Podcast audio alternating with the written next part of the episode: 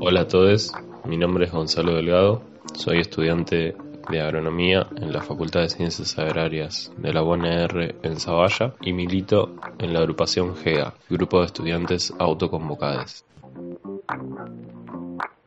A una abuela que me preguntara por el lenguaje inclusivo, le explicaría que es una adaptación del uso de la lengua española, que surge de la necesidad de expresarse de una forma en la que lo masculino no sea lo hegemónico y en la que se tenga en cuenta aquellas personas cuya autopercepción no se encuadra en el binarismo hombre-mujer. Que los jóvenes usamos el lenguaje inclusivo porque entendemos que es debido al uso de formas indeterminadas para ser realmente respetuosos y porque entendemos que en la lógica del lenguaje tradicional subyace la supremacía histórica del hombre sobre la mujer.